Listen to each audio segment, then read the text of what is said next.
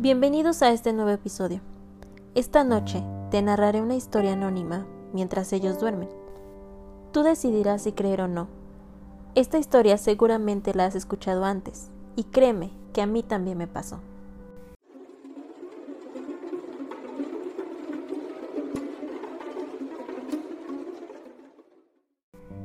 El llamado. ¿Recuerdas el llamado? Seguramente no. Esto solo sucedía en México, y hace años que se tomaron acciones para que ya no ocurriese. Algunos olvidaron, porque olvidar siempre es lo mejor. Otros se mudaron, lo más lejos posible para ya no escuchar. Pero hay quienes seguimos aquí, seguimos vigilando, asegurándonos de que los inocentes, los niños que deambulan alrededor y se consideran valientes, no acudan y paguen un precio que no les corresponde a ellos.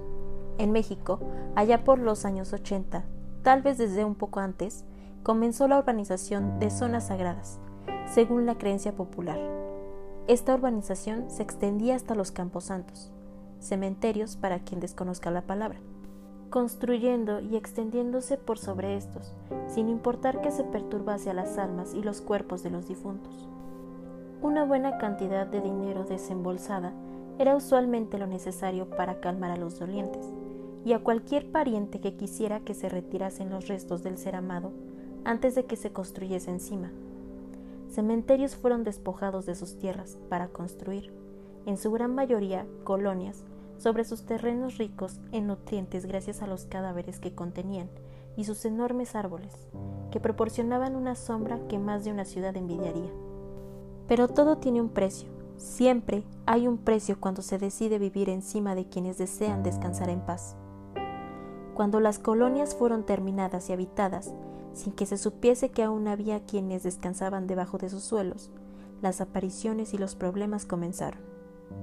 A diferencia de Estados Unidos, lo común de una casa mexicana es que carezca de sótano, bastante conveniente, ya que de lo contrario en muchas partes se llevaría más de una desagradable sorpresa. Sonidos de muebles moviéndose cuando estos continúan en su sitio, bolsas de canicas rondando por los techos de las viviendas. Incluso en mi secundaria, en el techo del segundo piso de varios salones, un día se escuchó con estruendo el sonido de los pupitres siendo arrastrados para ser cambiados de ubicación. Sonará ridículo, pero los profesores en común mencionaron que los del tercer piso estaban siendo muy ruidosos, hasta que un compañero presente les recordó que el edificio en donde nos encontrábamos solo contaba con dos pisos, no tres. De nuevo, por más inverosímil que pueda sonar, así tal cual sucedió. Cosas así no se olvidan fácil. Pero el llamado el llamado fue lo más terrible que la urbanización del país nos trajo. Nunca se han preguntado, quienes viven en México, por qué en ciertas zonas donde hay cementerios construyen una primaria a un lado. Los demonios que deambulan siempre desean sacrificios. Mientras más jóvenes y crédulos, mejor. Y no hay nada más frecuente en un país como el nuestro que la desaparición de un infante en la primaria. Tampoco se han preguntado por qué los antiguos foros, en donde se hacían las presentaciones infantiles, siempre tenían un sótano? En un país en el cual los sótanos son cosa rara.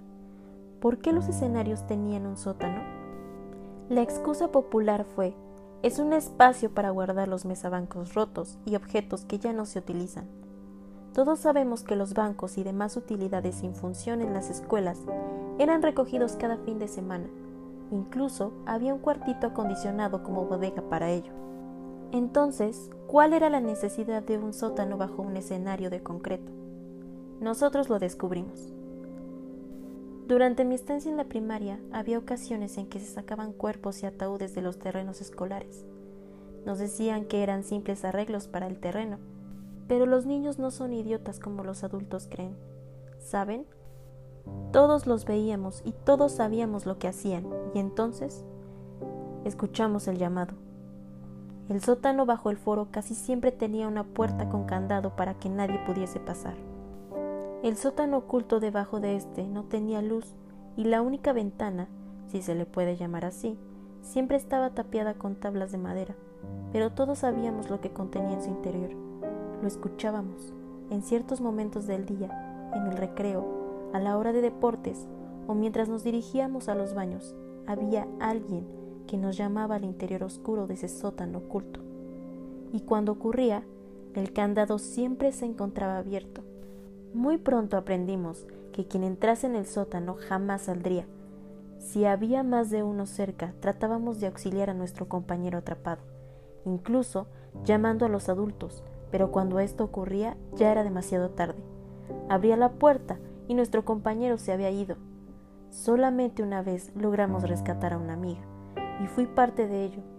Mientras aquella cosa la mantenía encerrada y asegurada, un grupo de compañeros forzaba el candado para abrir la puerta, mientras otro grupo, entre los cuales me encontraba, hacíamos lo imposible para hacer ruido y arrancar las tablas de la única ventana que cubría el otro lado.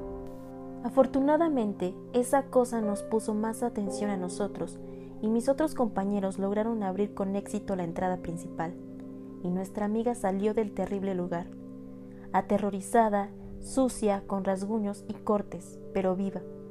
Al día siguiente se había mudado a Estados Unidos, y no volvimos a saber de ella hasta la secundaria, en donde el foro no tenía sótano, y en donde no podía ser llamada de nuevo. Aunque volvió a irse a la semana, quizá por temor a que aquella cosa reconociese su presencia y desease vengarse de ella por haber escapado. La cosa tiene muchas formas. ¿Han escuchado las ridículas historias sobre muñecas u otros objetos embrujados en México que por más que tiras, quemas y demás vuelven a aparecer? Recuerda que porque tú no lo vivas o veas no significa que no sea real. Yo lo viví, yo participé en varios intentos de su destrucción, y aunque no conozco su verdadera forma, sé en cuál se oculta. Si algún día visitas la primaria Jesús Reyes Heroles en Monterrey, México, descubrirás el viejo foro con las puertas cerradas. Si eres de los afortunados que no ha oído el llamado y puedes entrar a este, encontrarás una horrorosa y sucia muñeca en medio de los fierros retorcidos, de los mesabancos rotos y basura de escombro esparcida. No trates de deshacerte de ella, ni siquiera trates de tomarla. La cosa siempre vuelve. Personalmente la arrojé contra el fuego durante una quema de basura que la primaria había hecho y volvió a aparecer en su hogar, el sótano del foro. La arrojamos en el cajón de un carretonero de basura que pasaba. La vimos ser tragada por las bolsas y demás basura, para volver a aparecer al día siguiente en nuestros terrenos. Aún está llamando. Nuestros gobernantes son más inteligentes y malignos de lo que se cree Saben que para obtener el permiso de construir sobre un camposanto se necesita hacer un sacrificio que aplaque a las bestias espirituales que lo rodean. Y saben que la desaparición de un niño que los alimente de cuando en cuando les permite sacar más dinero con la excusa de las cuotas. Por eso construyeron esos foros con sus sótanos malignos. Por eso permiten a los niños estudiar y moverse en esos lugares malditos, sabiendo que cuando la bestia esté hambrienta sin importar la forma del objeto que tome, algún inocente acudirá, y por eso quienes sobrevivimos aún rondamos cerca para tratar de detenerlos. Solo somos dos quienes continuamos aquí, deteniendo el llamado, y no pienso irme de aquí hasta asegurarme de que esa cosa sea incapaz de tomar la vida de otro inocente. Así que, si vives en México, asegúrate de revisar que el recinto al que confiarás a tu pequeño no tenga entre sus construcciones ese vil escenario de cemento en medio de su terreno. Y si lo tiene, dale la revisión suficiente para asegurarte de que no contiene ninguna entrada a este. Si es así, has oído sordos a cualquier excusa acerca de que es una bodega o cualquier tontería semejante. Aléjate del lugar. No esperes a que sean tus hijos los siguientes sacrificios que acudan a su llamado.